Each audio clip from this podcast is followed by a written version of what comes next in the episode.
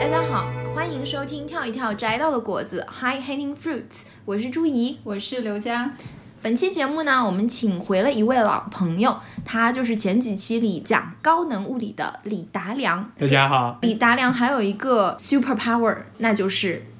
钓鱼。其实当我第一次听说这个爱好的时候，我就觉得好无聊哦，就是就坐在那儿钓很久很久，只要有耐心就好了。但是后来李达良跟我讲了一些经历之后，我就觉得哇，so exciting！对的，我记得他大概会跟我说，钓鱼不是你想象的那样，钓鱼是需要很多体力，并且非常危险的。我心里就在想，你坐在那儿能有什么危险？就除非这个鱼太大把你拉下去。对，但是一直没有机会好好的聊，所以就想今天不如专门做一期节目来给我们解释一下究竟危险在哪里和乐趣在哪里。就是钓鱼，当然有那种公园老大爷 那种翻个小凳子，然后不要拿乱个给鱼别人竿，贴标签。然后这样的话，嗯、不会有什么危 险。但是、就是三十年后的你啊，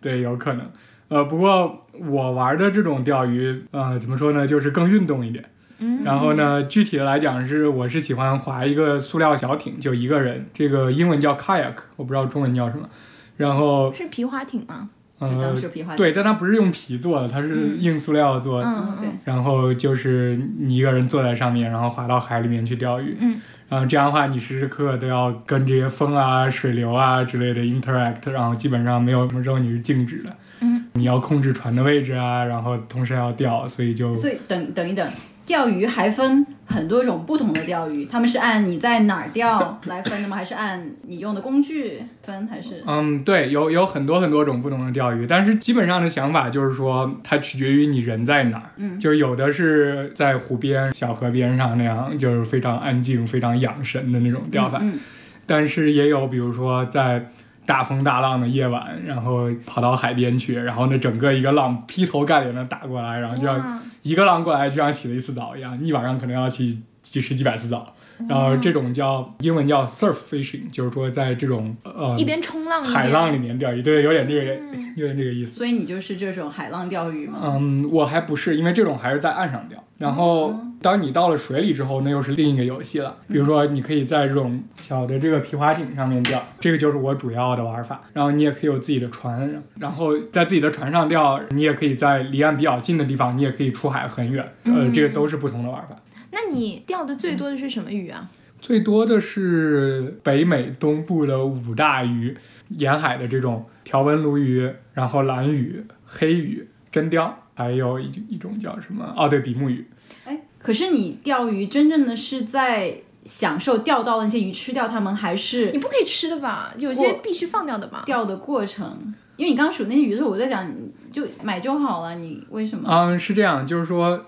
吃它只是一个部分，但是我到最后的话，其实我钓上来百分之九十的鱼，我是直接放掉的。所以你是享受钓的过程？对对对对。哎，那钓上来这个过程中会对他们造成有受伤吗？会，嗯，它会有，因为毕竟那个鱼钩它是很尖利的嘛，嗯，鱼钩会刺穿它的嘴，嗯，呃，这个是是会受伤，但是这个就是说不像鱼钩刺穿人的嘴，这个不是同一个概念，哦，就你可能会想象啊，这个是非常疼的，对鱼来说，嗯，它也会疼，但是因为鱼它嘴就像它的手一样，它就是用嘴去探索这个世界的，嗯哦，然后所以说它的嘴被什么东西扎一下，什么东西碰一下是非常常见的事情。比如说我经常钓的一种鱼，它可以就直接生吞龙虾的，嗯，所以这个东西对它来说没有对人那么痛苦，但是它会受一定的伤。所以你有时候有没有钓上来鱼，看了，哎，这个鱼以前已经被钓过了，嘴上有有伤，有有有，真的啊有有有一回钓钓起来一个比目鱼，嘴上挂了三个钩子，哇，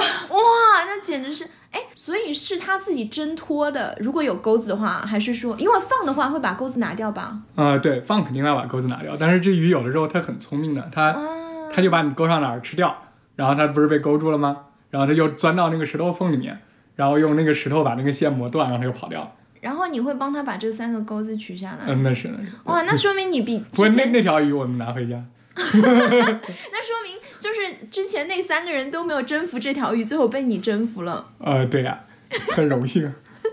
所以你可以 finally 向我解释一下，冒这么大的危险去钓鱼是图个啥呀？因为爽在哪儿？其实首先就是说，我要说一点，就是它没有那么危险，因为首先你毕竟在大自然里面有很多很多东西你不能完全控制，但是你走之前可以看天气预报，然后你自己的装备你可以准备好之类的。嗯嗯嗯然后其实就像攀岩一样，它有一些风险，但是这些风险是你可以控制的。嗯嗯嗯、如果要是你完全不看天气预报，然后你就走了，那当然就很危险了。嗯所以说这个有多大风险是取决于你有多认真的去准备这个事情。嗯第二呢，就是说我我首先是非常喜欢在这种自然环境中间玩儿。我最开始实际上并没有钓鱼，我最开始只是在河里面划船。嗯，然后我看到有一个小船从我旁边经过，然后那个人拿了个鱼竿，我就想，哦，那我也可以试一试。嗯然后这就是我为什么开始钓鱼。嗯但是后来发现，就是说钓鱼本身比仅仅在河里面划船，因为很多人都有这个爱好，就在河里面划船，然后比比赛看谁划得快。嗯但是钓鱼的话，就比这个要有意思的多，因为你需要去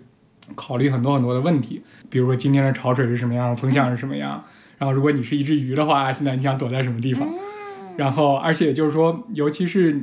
你的一根鱼线就是连到那个水底下，其实你是这根线它是接通了两个不同的世界。哇，好浪漫的然讲嗯后法。，然后呢，这个当这个鱼去咬起那个饵的时候，这两个世界就连接起来了，然后就有一种非常 magical 的感觉。嗯，有道理我。还是你真的那么想体验这两个世界？你去潜水好了，你呃，别不，下我觉得到我觉得这是不一样的，我觉得这是不一样的，就是说。呃，就像你做物理一样，你有的时候会觉得你做一个方向，然后做一做，然后没什么进展之类的，然后你需要呃，有一天你忽然发现了一个新的东西，然后这个新的东西又给了你很多很多新的内容，你就觉得这个很有意思，对吧？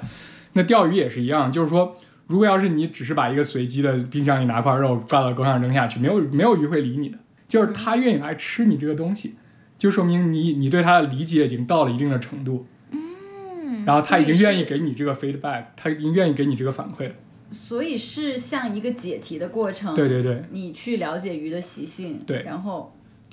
对，也就是说，当那个鱼去咬你的钩的时候 I，see 你知道你关于这个世界的理解已经升了一个层次。我哇，还是不能被说服。你说人家那鱼的种世界，我真的不是很 care。我我我我觉得你这个讲法让我想到说 PUA pick up artist，当你把到这个妹的时候，你对女性的世界你觉得自己更了解了。对啊，OK，就继续问吧。你对鱼的世界有了了解，so 啊、我觉得这个其实并不是，就是我们的目的并不是去了解鱼。如果这样的话，我们就变成就是你对这个世界多了一种掌控力的感觉吗。对，就是说，我觉得主要就是你去这样一个很美的地方，然后你去做一些怎么说？我觉得对我来说也有另一个层面的意义吧。就是说我那时候刚到美国，我也没什么对周围环境也不是很了解。嗯然后这件事情就是说，在一个小船上钓鱼这个事情是周围没有人在干的，嗯然后我就完全通过我自己的这个在网上查资料什么的，把这整套系统搭起来，嗯然后就去干了这样一件没有人干过的事情，然后并且成功了，然后我当时就觉得很有成就感。嗯，我在想，就是你说通过钓鱼感受这个世界，我觉得那种感觉有点像我当时去悉尼的一个海滩，然后有游客的步道，然后我就觉得没什么好玩的。但是后来我跟 Fabio 我们就下去到礁石上面去 boulder 爬来爬去的往前走，然后我就突然觉得，哎，好玩很多。就像我们现在来 Las Vegas 附近去攀岩，就是那些山，我觉得如果你跟个旅游大巴来看一看，觉得也没有什么好玩。但是你去攀岩，你去摸那个岩石，你去研究什么路线怎么攀，然后你就会体验到另一层的美。对啊，就比如说钓鱼时候，我曾经在半夜三点的时候，嗯，然后在那个黑黢黢的河里面，然后自己划着船，然后漂到上游，就是说你会从一个完全不同的时间、完全不同的角度去看这个世界。嗯，就突然一层隐形的一层世界向你展开了。对，就好像不会钓鱼的时候，你看这个湖面它就是这样。当你会了之后，你就会知道，就是这一片和那一片差别很大。对对对，是的，是的。嗯，哎，那你说你是当时在做一件周围没有人做的事情，你一个人在那边做，但是我相信肯定有很多人也在钓鱼，但是钓鱼又是一个很孤独的、很私人化的事情对，所以你后来渐渐有发现，哎，这个人这个人其实也在钓鱼，有接触进入这个社群的感觉吗？嗯，其实没有。这个在美国的话，社群都分两个圈子，一个圈子是小圈子，就是中国人自己的圈子，嗯，然后还有一个当然就是所有的所有在这个大陆上生活的人，嗯，那第二个圈子里面，当然很多人都玩这个了，嗯，但是在中国人的小圈子里面，我我在我身边的人里面，真的是第一个开始玩这个。嗯，但后来还有一个朋友就是王俊，他加入我，哎，那你有没有那种你觉得离死亡很近的经历，真的有危险的？ 我觉得没有，我觉得我是非常保守的，就是说我很注重各种安全措施。跟我去划过船的所有人都翻过船，就我没有翻过船。哦，敲桌子要敲桌子。 好男生的炫耀哦。 哎，那你们如果说搭档出去一起钓鱼的话，那其实平时会有个照应，会增加安全系数吗？对对对，那是肯定的。但是有的时候就是说你特别想去，今天刚好又不巧，没有人愿意跟你去，你就自己去了。但是这样有的时候会有危险。我有一个朋友就是这样，那是好多年前的一个深秋，大概十一月二十号的时候，然后那个时候在美国东北，就是康州的那已经很冷很冷了，而且那天风又非常大。然后他就问我要不要去，那天我刚好要跟我老婆去罗德岛去买大螃蟹，嗯然后我我就没有去，然后然后我跟他说你也不要去，这么大的风嗯很有很有可能有问题，但是他后来就自己就去了，嗯，然后去了以后，我们从罗德岛开回耶鲁的时候，接到一个电话，就说这个就我那个朋友王俊，然后说王俊不 见了，他的车停在海边，嗯，然后船没没有了，嗯然后人也没有了。很恐怖。对，非常恐怖。然后我们就赶紧赶到那个海边，他下船的那个码头，嗯嗯嗯，然后真的就看到，不仅是车在那里人没了，然后海边居然还有一兜鱼。 对，就是我们就会拿那个美国那种大的网格洗衣袋装鱼嘛，嗯嗯然后海边就有一个那样的兜，然后兜里面有四条鱼。天已经快黑了，然后你就看到远处那个黑云就黑压压的就过来，嗯嗯然后真的是觉得好恐怖，就觉得这个人是不是已经不在了，嗯，就有这个感觉。嗯，那你不不应该马上打九幺幺？对对，我我马上打电话联系海岸警卫队，他们反应非常快。嗯，他们当时就派出了两架直升机，嗯，一架固定翼飞机，嗯嗯，还有三条船，天，OK，在海面就拉网式的搜索，嗯嗯嗯然后还问我要了，就是说我们一般会去什么地方，嗯，然后会走什么样的路线，嗯，然后这条路线上哪些地方会比较容易出事故之类的。嗯嗯嗯，大概过了一个小时左右吧，他们说他们在一个小岛上面发现了一个人在用力的摇那个码头上的铃铛， OK 然后然后走近一看，发现是王俊，然后就把他救回来。哦，OK，好险，所以他是被冲到小岛上去了吗？对，所以他发生这个事故真的是就是说把可以犯的错误都犯过一遍，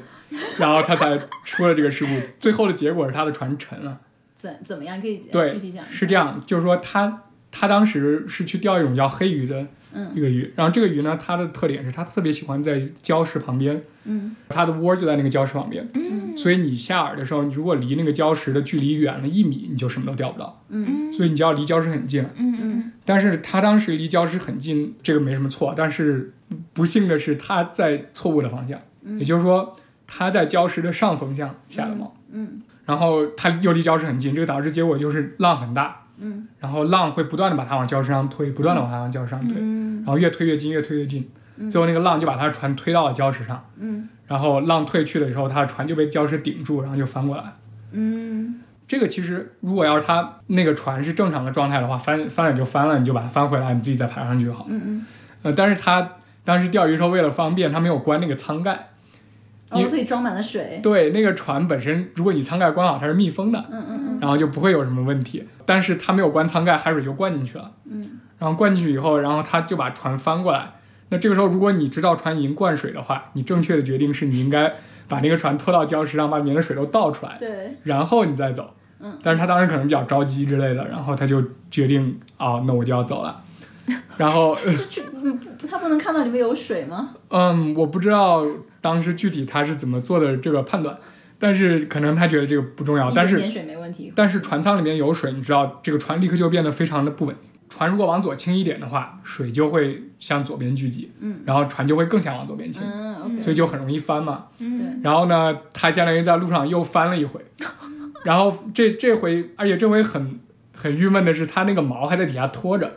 然后那个锚就卡在了海里面的一个石头里面。他为什么不把那个毛弄掉啊？那可能就是比较着急，或者就是船翻的时候那个锚掉下去了，哦可能具体的情况我们现在已经没有办法去考证了。嗯然后总之他这个船这次翻了之后，就咕嘟咕嘟咕嘟灌水，然后那个船就基本上沉下去了。嗯嗯嗯然后他在船旁边游着泳，然后弄了半天也没有办法把那个船弄起来。好恐怖哦！呃嗯嗯，然后他没有办法又弃船了，弃船以后游到周围大概两百米的一个小岛上，那个地方是个富人区，就是每个岛上都有很多很漂亮的房子之类的。嗯嗯这点是很幸运的，就是说他跑到那个小岛上以后很冷啊，那天又刮风，你想又是十一月底，嗯，然后如果要是你没有任何措施的话，很容易失温致死。呃而且那个岛上没有人，就是那些房子都是空的。，对那些富人夏天去嗯，OK 避暑的地方，但很幸运的是，他当时去了一个玻璃房子，就是他们的温室。 ，OK，然后进去温室以后，发现那个温室里面有一个暖气，嗯，然后他用手一一转，那个暖气居然又开始工作，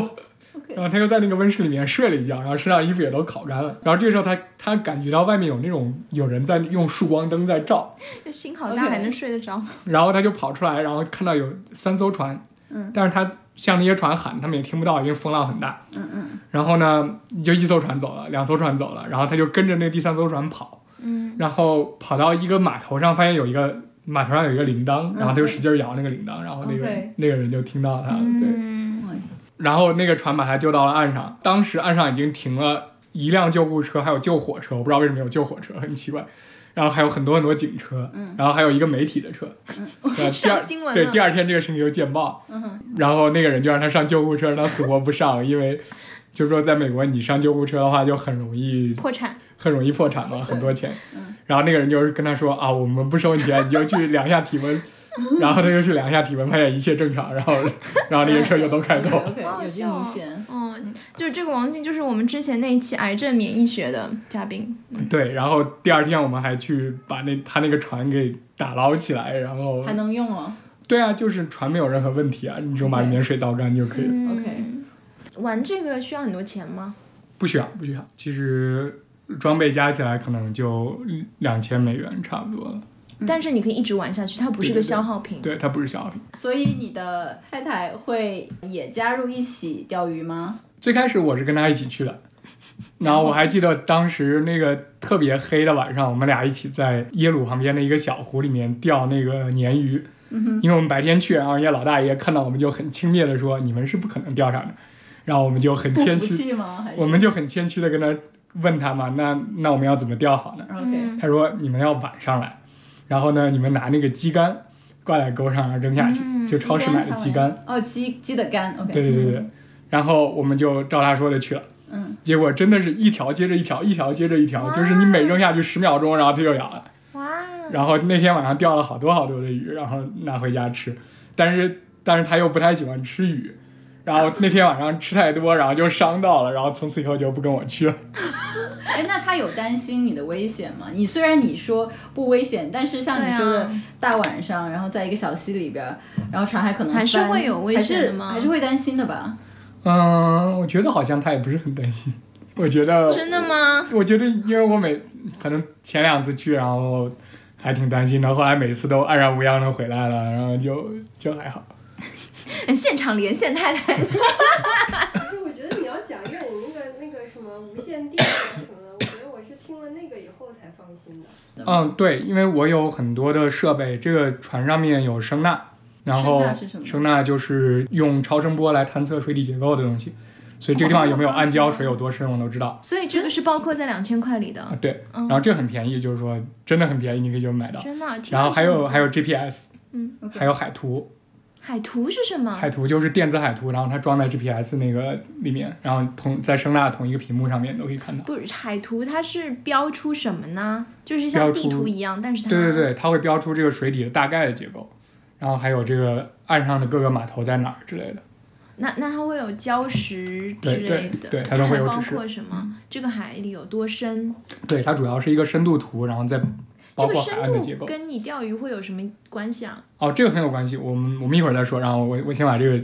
装备介绍完。嗯，然后我还有一个海岸的一个高频的一个电台，如果我这边有什么事的话，我可以一键联系海岸警卫队。哦，嗯，OK，所以你是向太太展示了这些装备以后，她觉得哦，应该出不了事了。呃，对对对对对，那你平常去钓的时候，是你一个人出海吗？还是会有同伴一起出去？嗯，一般都是有同伴一起去，有同伴会好一些吗？对，会好很多。但是有的时候也会一个人去，好很多指的是更安全还是配合起来就是我觉钓得得都更有好。吧，都有吧。就是说，毕竟你两个船能探测到哦，的，是两个船出去一因个为很小吧，对每个人坐他自己的船，哦，那那一起出去没什么意义了。嗯，还是有意义，因为我们可以用那个对讲机，然后互相联系嘛。嗯、所以可能他离我一百米的地方，然后他说那里有鱼，然后我就跟过去之类的。嗯哦，嗯 OK OK，这个尤其是如果要是你去远海的话，因为我还经常跟别人一起出远海，远海是指远海是大概一百英里，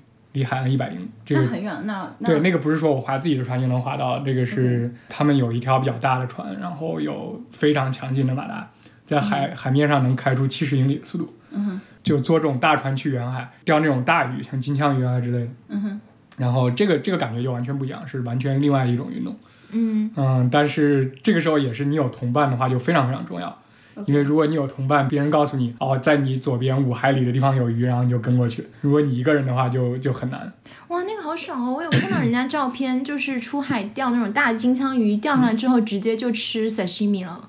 对对，那个鲜味儿是你完全在哇，嗯店里面是不不好可能爽想象到的。哦！啊，下次我也想去。嗯，可是，在远海，我还是在想象哦，你在远海，那连风景都没有，那除了钓鱼也没有其他乐趣了。远海的风景是跟近海非常不一样的。那可是你只看到星空和海面都是黑麻麻的一片，那还嗯其实还是不太一样，就是说，首先到远海了之后，你会发现那个海水它会蓝的发紫，它跟那个嗯近是海白的，天吗？还是白天晚上对白白天天。然后晚上一会儿再说，晚上有另外的好玩的。 OK OK，然后白天的话，你看到那个水水里面会蓝的发紫，然后你经常会看到有各种各样奇怪的那种浮游生物就飘过去，啊，真的哦、嗯，对，然后你就真的觉得哦，这个原来真的是这个世界所有的生命都是从这一锅汤里面起源的，就给你这种感觉。就可以看到很深的地对对方。对对，嗯，然后白天你还经常看到鲸鱼，能看到海豚，哦，然那后会有危险吗？那种大型的那种？一般鲸鱼都会很聪明，它不会来跟你的船碰。那晚上呢？其实更来这口，那种星空真的是你在近岸是没有办法看到的。可是星空就是然后星空，你第不二要在海里看。第二呢，就是我觉你得看一下就知道了。那第二在那个山上看不不，这个这个这个只是一部分。 OK OK。然后这个时候海里面那些浮游生物，你会发现它它会发光，哦，就像那个超少酷年的派里面那哦个对一对，我样。刚刚在哎，想所那以个你电影看《少年派》的时候，你会觉得说真的就是那样吗？嗯，它稍微有一点点美化，但是美化的不是那么多。哦，就是真的有那个感觉哦，OK，OK 哇，然后，而且就是如果有一条鱼游过去，它的那个游过的那个地方的微生物会会更多的发光。哇！如果你哦好酷弄一根杆子在那个水里面摇一摇，然后它你摇过的地方，它那个就像火一样就亮起来了。哇，好酷特别好啊玩哎，可是我会觉得你在深夜在那样一片未知的海里，恐惧感我觉得这个就取决于你胆子有多大了，对吧？那有人也会觉得你在山上攀岩，往下一看几十米，好恐怖，对吧对那比如说我们都非常，就是说，首先出远海是非常艰苦的一件事情，嗯然后你坐船要颠很远很远，然后很长时间才能到那里。嗯，然后到那里有时候就累了，就没工夫想那么多了，就往那儿一睡。然后有一天我们正睡着，然后就听到那个船旁边哗哗哗的那个水声使劲的在响，然后就觉得啊，是不是风浪要来了？我们要赶紧跑路了。嗯，结果一看，那个船边上密密麻麻的全都是鱿鱼，好多好多好多的鱿鱼，哦我还大没有概见过大概活的两那尺种长的鱿鱿鱼活动是怎样？对。然后你如果捞上一条的话，你发现它是透明的，而且它的颜色在不停的变，然后啊特为什么特别好玩。然后这些鱿鱼它为什么会密密麻麻聚到我们船边呢？然后我们很快就发现这个问题的谜底了。嗯哼我们就接着就在那个船边听到那种像人那种喘气一样的那种喘粗气的声音，嗯然后就觉得特别神奇。然后回头一看，这个海里面周围聚集了一大群海豚，然后这个海豚它就把这个鱿鱼就赶到水面附近，哦，然后在这个地方把鱿鱼相当于让它变得更密集、更密集、更密集，密集到一定程度，它们就可以张开大嘴使劲吃。然后那个海豚冒到海面上的时候，它会喘粗气，就像人一样，因为它那个时候活动量非常大。 OK。然后我们就能听到，我们看到那个海豚在我们周围这个到处吃那个鱿鱼，然后我们还用那个网捞好多好多那个鱿鱼捞起来，就是网放下去一弄，然后就是大概五十磅的鱿鱼，你就得使很大劲才能捞上来。所以海豚利用你们的船当做是把鱿鱼逼到角落的一没有个在障利碍用物吧，他吗们？只是利用对我正觉好得碰上碰到这些。 对，我觉得这纯粹是一个巧合，因为我们后来跟别的船长谈，他们说这种事情你可能钓个十年鱼你都碰不到，哇，就是刚巧了那个海豚选择这个围攻的地点刚好是我们船那个地方。那为什么鱿鱼的颜色会在变啊？嗯，这个我就不懂了，这个你可能得请教海洋生物变学。什么色呢？从透明的变到棕色的，然后又变成紫色的，然后就就这样是它来回自己的变，保护色吗？可能是。就不断的调，然后我现在 应该变成什么保护色才让自己隐身？我我的理解是，可能一群鱿鱼在一起的时候，它要一起变色的话，就会去迷惑这些捕食者的视觉系统吧。嗯，然后，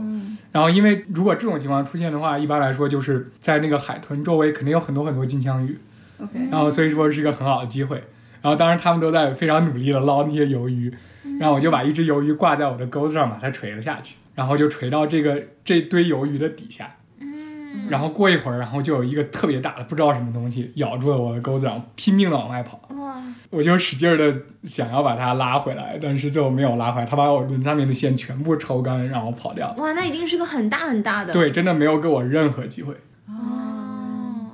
哎，你经常钓很多鱼，你会去卖吗？像比如说你五十磅鱿鱼，你你你拿来干嘛呀？呃，对，这个是这样，美国钓鱼的这整个一套系统是管得很严的。嗯，如果你拿的是叫 recreational license，就是你你钓鱼是作为一种娱乐，嗯，那么你钓的鱼是绝对不能卖的，哦，这是违法的。嗯嗯嗯然后甚至有这个有一种警察专门叫渔警，嗯，嗯他就是来执法，去执钓鱼的法。对，来查你证。对对嗯对，然后查你有没有卖鱼啊之类的。当然，如果要是你是专业的渔人，你也可以有那个商业的执照，嗯但商业执照就要贵很多。嗯，所以像你们这么多爱钓鱼的人，总是在那钓鱼，会会让鱼变得越来越少，影响生态环境吗？这个其实完全不是这样。呃首先，它是有很多规则的，有很多规范，就是说，比如说这个鱼，它小于一定多少你不能拿，它必须长大到一定程度你才能拿。这个一般都是一个很严格的标准，不是说随便一条鱼都可以拿回家。嗯嗯然后一般鱼长到那个程度，它可能都已经繁殖了好几代了。嗯嗯嗯然后实际上，自从这个近代，大概从七十年代开始，整个这套系统比较规范了之后，嗯然后各种鱼类它的数量是不降反增，嗯而且是指数上升，确实就说比之前的那种没有人管的情况要好很多。嗯实际上，它这个系统就是这样工作的。它，嗯我们作为钓鱼的人，我们每年都要交 license fee，就是说你每年要交几十块钱给州里面，嗯然后州里面会给你发一个证，然后你就可以在本州钓鱼了。然后呢，这个这个钱全部投入到各种对鱼类的保护，还有对水体嗯的保护之中。所以他们这个投放鱼苗还有保护环境的很多的钱都是从我们这里来的。嗯所以呃，州里的环境保护部门每年都会举办一个，就是说。呃，感谢的 party 就感谢这些钓鱼的人还有打猎的人，哎，这样的 party 是怎样的呀？一般就是一个大型的活动，然后可能还有一些赞助商来展示他们的产品啊之渔类具的。对对对对对。你认识的其他的钓鱼的人，你觉得他们的性格有没有共同之处？就好嗯像我们会觉得我们会攀岩或者会跳钢管舞，就是不同的，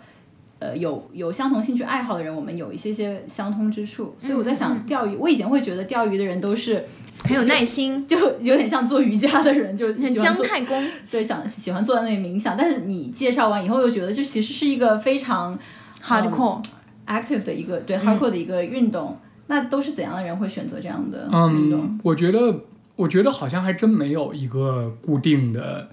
这一类人。嗯，就其实我通过钓鱼认识的人，是我通过所有活动里面认识的人中间最 diverse，就是说他最区多别样最化大，的，嗯就是从那种没什么工作每天就钓鱼的人，嗯然后到那种就是比如说是一个邮局的小邮递员啊之类的，但是钓鱼非常强的人，嗯嗯然后再到那种很有钱很有钱的人，然后比如说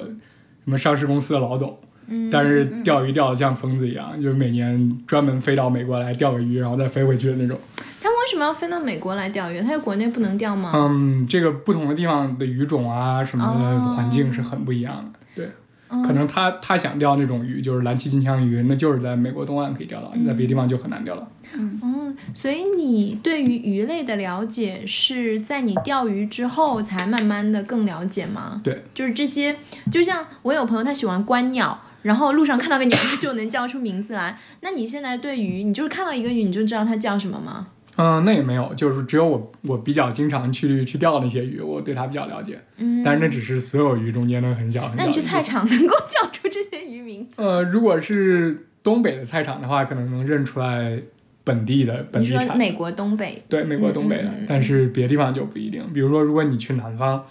那那在佛罗里达那边，它那里的各种水产、各种鱼类的丰富程度，真的不是东北地区能比的。那你钓了它们之后，你再吃它们会有什么特别的感觉吗？好吃 啊！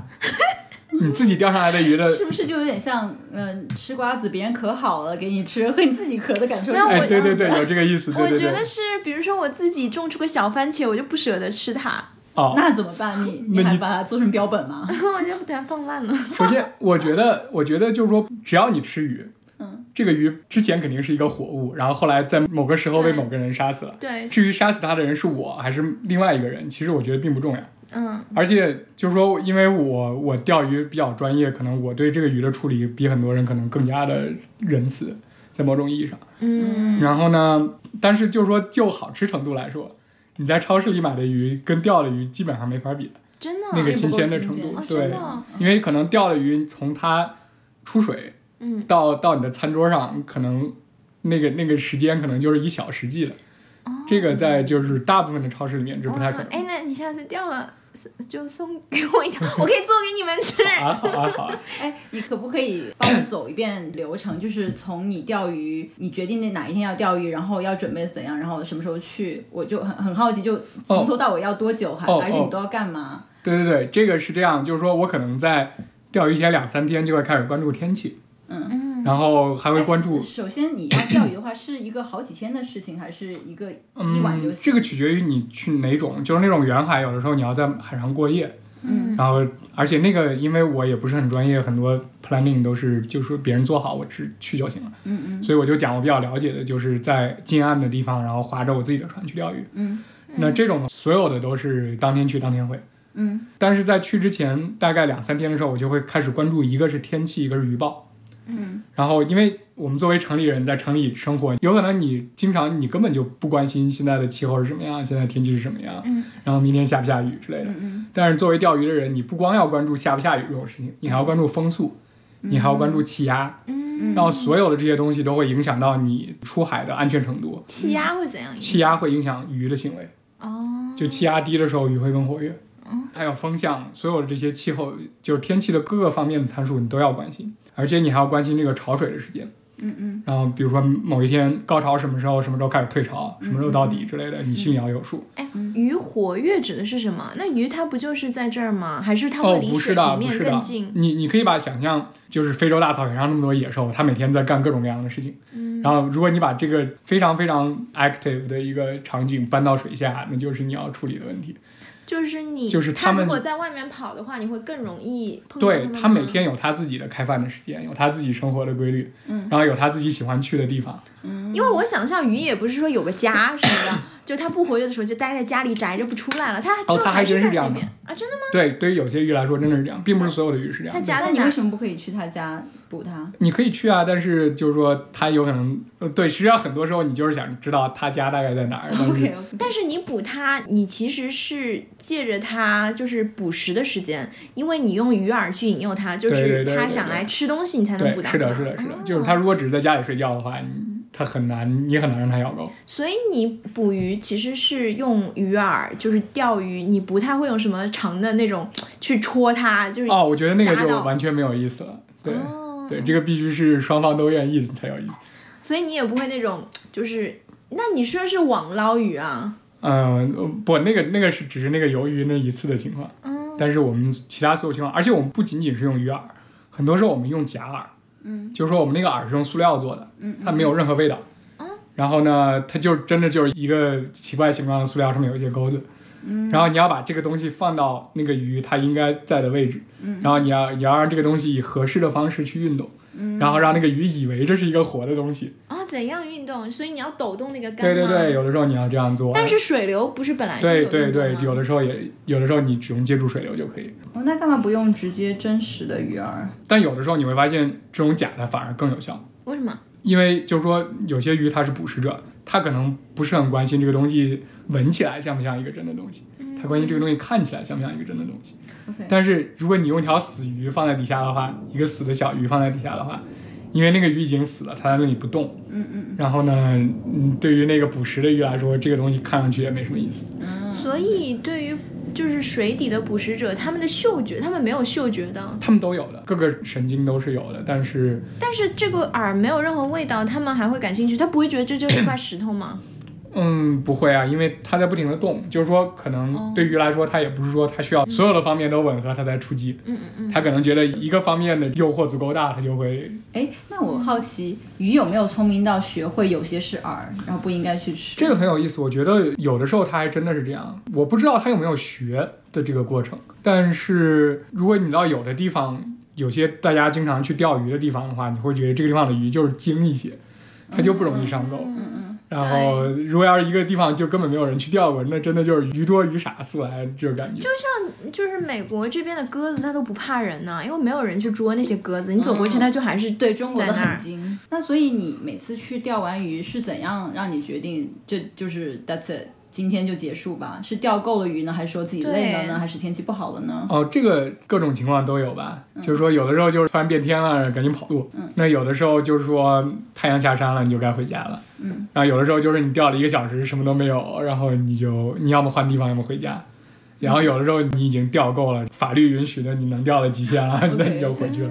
那我想象中的钓鱼可以修身养性，所以在你这里是不存在吗？对这个我所玩的这种钓鱼，真的是非常的运动的一个东西，就是你不可能修身养性，你每次到水上要担心的事情，简直两只手都数不过来。而且这个水流风向在不停的变，然后它们一变，然后你的船的位置就会变，你得保证你的船它在正确的位置，然后你的那个线下去以后，你的饵是在正确的位置，就有很多很多东西你要控制才可以。那不同的鱼会用什么样的饵？就是你会知道什么样的鱼喜欢吃什么吗？对嗯对，这个非常非常的具体，就是说我在开始钓之前，我已经知道我今天要钓什么样的鱼，嗯我要用什么样的饵，然后我用这个饵能钓起来哪些鱼，不能钓起来哪些鱼，这个都是之前就知道的。嗯然后比如说，嗯，有一种特别奇怪的饵叫 tube。就是管子，嗯，然后它就是一个那个打吊针的那种管子，嗯，啊然后呢中间穿一根铁丝，